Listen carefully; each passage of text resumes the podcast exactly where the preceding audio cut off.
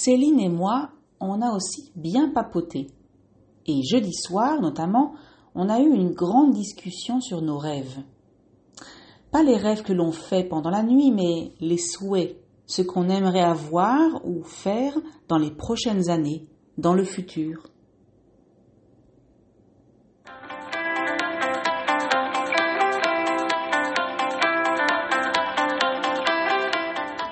Bonjour et bienvenue à French to Go. Welcome to French to Go.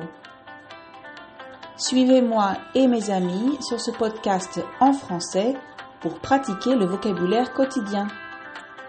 Follow me and my friends in this podcast in French to practice daily vocabulary.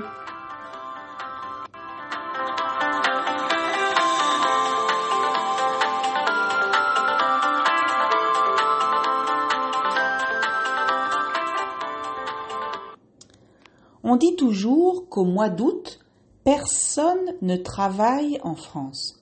C'est les grandes vacances. Les habitants des grandes villes partent tous vers la côte méditerranéenne ou atlantique et vous ne trouverez que des touristes. Donc vous trouverez seulement des touristes dans les rues. Bon, c'est peut-être le cas pour Paris. Et c'était peut-être le cas avant dans les autres grandes villes de France. Et il est aussi possible que la pandémie de la Covid-19 ait changé beaucoup de choses. Tout ce que je sais, moi, c'est que en août, mon mari travaille toujours trois fois plus que pendant le reste de l'année. Et pourquoi est-ce que je vous raconte ça? Eh bien, pour me justifier. Enfin, pour vous expliquer pourquoi je suis allée passer trois jours chez ma copine Céline à Bordeaux, toute seule, sans les enfants et sans mon mari. Céline aussi était toute seule. Son fils était chez ses parents, son copain en voyage pour le boulot, donc on s'est fait un week-end entre filles en milieu de semaine. Il n'y a pas de raison. Il n'y a pas de raison. On utilise cette expression pour expliquer que rien ne nous empêche de le faire, rien ne nous oblige à changer notre programme. Donc, justement, Parlons de notre programme. Alors, on s'est promené, on est allé voir une expo, une exposition au musée d'art contemporain. Hum, on s'est fait quelques petits restos. Se faire un resto, c'est une expression familière pour dire que pour aller manger en fait dans un restaurant avec un ou une amie ou son compagnon pour passer un bon moment. Hum, on a pris l'apéro, l'apéritif en terrasse on a fait un peu de shopping, bref, trois jours bien chargés, mais très agréables. On a aussi bien papoté. Papoter, ça veut dire bavarder, parler, en général de tout et de rien. Et jeudi soir, notamment, on a eu une grande discussion sur nos rêves. Pas les rêves que l'on fait pendant la nuit, mais les souhaits, ce qu'on aimerait avoir ou faire dans les prochaines années, dans le futur. Mais tout d'abord, petit retour en arrière. Si vous avez écouté l'épisode sur les livres, comment ça vous ne l'avez pas écouté? Ah non, non, mais ça va pas du tout. Il y a un ordre. Vous ne pouvez pas écouter l'épisode 16 avant l'épisode 14. C'est vraiment incroyable ça. Non, je blague, bien entendu. Blaguer, ça veut dire plaisanter, dire quelque chose de drôle. Vous faites bien ce que vous voulez. N'empêche, n'empêche, c'est la forme raccourcie de n'empêche que. Ça veut dire, ça apporte une opposition à la phrase précédente, un peu comme euh, malgré ça, cependant. Attention, c'est du français familier. N'empêche, faites-moi plaisir et allez écouter l'épisode 14 si vous ne l'avez pas encore fait. Donc, si vous avez écouté l'épisode sur les livres, vous savez que Céline aime beaucoup les livres de développement personnel. Ce sont des livres qui vous aident à prendre de bonnes habitudes, à quitter les mauvaises, qui vous expliquent comment être plus heureux, plus organisé, plus productif, plus serein, moins stressé, etc. Donc depuis deux ou trois ans, Céline lit beaucoup de livres sur le développement personnel mais aussi sur le développement dans le domaine professionnel parce qu'elle voudrait se mettre à son compte. Ça veut dire devenir travailleur indépendant, ouvrir sa propre entreprise. Elle regarde aussi des conférences sur YouTube et elle écoute des podcasts. Bref, vous l'avez compris, Céline est à fond là-dedans. Être à fond dans quelque chose, ça veut dire être très intéressé par quelque chose, passionné par quelque chose, et être très occupé par cette passion. Céline aime tout particulièrement les idées de Jim Rohn, qui était, était parce qu'il est aujourd'hui décédé, un entrepreneur américain et un coach en développement personnel.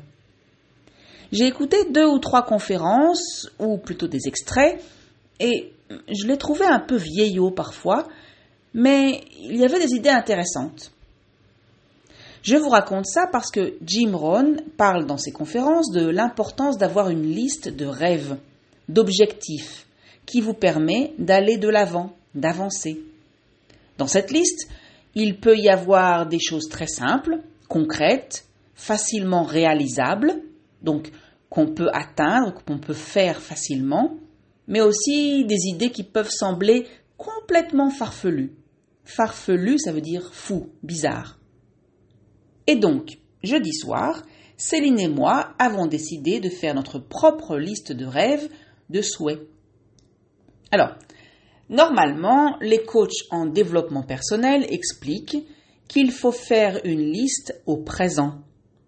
De cette façon, on définit notre souhait comme un fait acquis, comme quelque chose qui existe déjà, qui se passe réellement, dans l'avenir bien sûr. Et donc, cela a plus de chances de se réaliser. Mais Céline et moi, on a commencé par faire une liste de rêves au futur, un peu comme euh, Blanche-Neige. Vous connaissez? Elle chantait Un jour mon prince viendra. Donc, nous, enfin Céline, elle a commencé, elle a dit J'ouvrirai ma propre boîte de marketing événementiel et ça marchera très bien. Moi, j'ai dit J'ouvrirai un centre de langue où il y aura à la fois des cours de langue étrangère, mais aussi des conférences, des projections de films, des soirées musicales et culinaires. Culinaire, ça veut dire dans le domaine de la cuisine. Céline a dit Je m'achèterai une petite maison avec un jardin dans la banlieue de Bordeaux. Moi, j'ai dit Je m'achèterai une trottinette électrique pour aller au travail. Céline a dit Je participerai au marathon de New York. Moi, j'ai dit je ferai un voyage d'un mois au Canada avec mon mari et on ira faire une grande randonnée dans la région des Grands Lacs. Et j'ai ajouté, je m'inscrirai à un club de gym et je prendrai des cours de pilates, de tai chi et de kickboxing. Et là, on a éclaté de rire. Ça veut dire qu'on a commencé à rire très fort.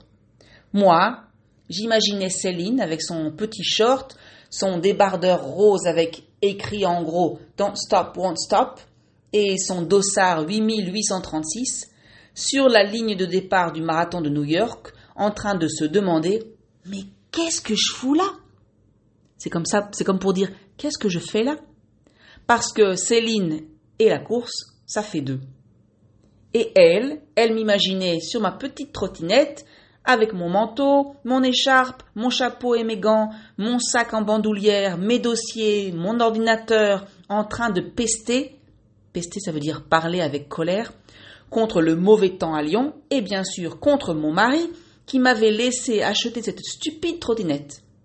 Parce que moi, en transport, j'ai besoin de mon petit confort. Alors, on a décidé de continuer notre liste, mais au conditionnel. Pourquoi? Parce que là, c'est vraiment le rêve. Ce n'est pas impossible, mais c'est peu probable que ça arrive.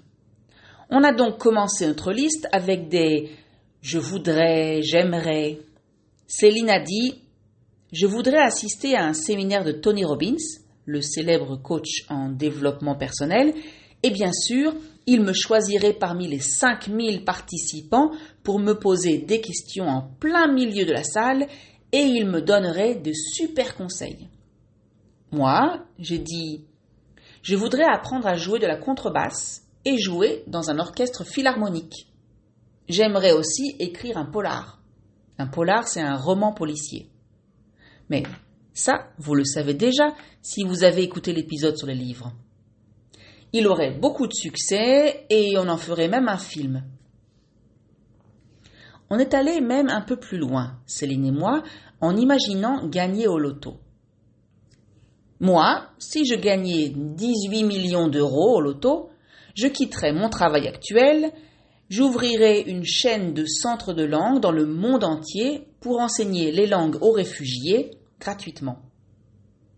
Céline Si elle gagnait 18 millions d'euros au loto, elle achèterait une île déserte et bien entendu un jet privé pour y aller quand elle veut.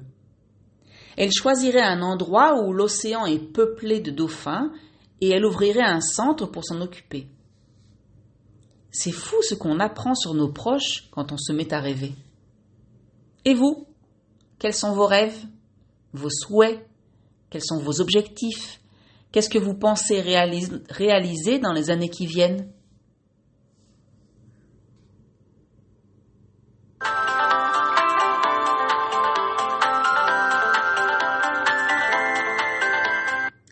Alors aujourd'hui, pas de vocabulaire, mais un petit rappel sur les différents temps que j'ai utilisés.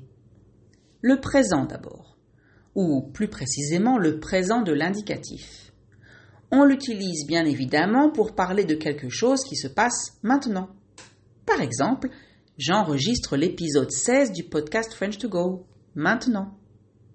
Mais on l'utilise aussi pour parler de choses en général, par exemple, hmm, j'aime parler avec Céline ou je vais à l'université en trottinette. En français, c'est aussi possible de parler au présent pour dire quelque chose qui va se passer dans un futur proche. Par exemple, lundi prochain, je mange avec Caroline. Elle accouche fin août. Accoucher, ça veut dire qu'elle va donner naissance à son bébé. Et enfin, en littérature, on utilise parfois le présent historique ou de narration, notamment dans les biographies. Par exemple, en français, on dit Victor Hugo, né en 1802 à Besançon, mais passe son enfance à Paris. Il meurt en 1885. Le futur simple maintenant. Alors, lui, il est utilisé pour raconter quelque chose qui va se produire à l'avenir, cela peut être assez proche, mais en grande majorité, on parle au futur simple pour des faits incertains dans un futur lointain, comme une, une, promesse, un souhait, un rêve, une vision. Quand il était petit, mon fils me disait Quand je serai grand, je serai astronaute. Et enfin, le conditionnel présent, ce que j'ai utilisé à la fin de cet épisode. Lui, il est utile pour parler de souhaits, de rêves qui sont dépendants d'une condition. Par exemple, j'aimerais apprendre à jouer de la contrebasse. La condition, que je n'ai pas précisée, c'est que si j'avais du temps, de l'énergie, de l'argent, de la patience, etc. Un autre exemple plus concret, c'est la condition du gain. Si elle gagnait 18 millions d'euros au loto, Céline achèterait une île déserte. Au fait, savez-vous pourquoi j'ai choisi 18 millions d'euros et pas 5, 10 ou 30 Eh bien, c'est en référence à un film qui s'appelle La liste de mes envies et qui parle justement d'une femme qui a gagné cette somme au loto. Je vous le conseille. Et d'ailleurs, il est tiré d'un livre, donc c'est-à-dire que l'histoire vient d'un livre de Grégoire de la Cour, du même nom. Et maintenant, pour finir, la grande question, que feriez-vous si vous gagniez 18 millions d'euros au loto? Racontez-moi ça dans les commentaires.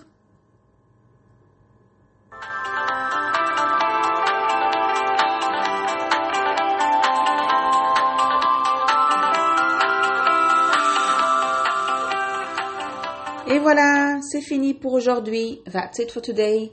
Merci de m'avoir écouté. Thank you for listening.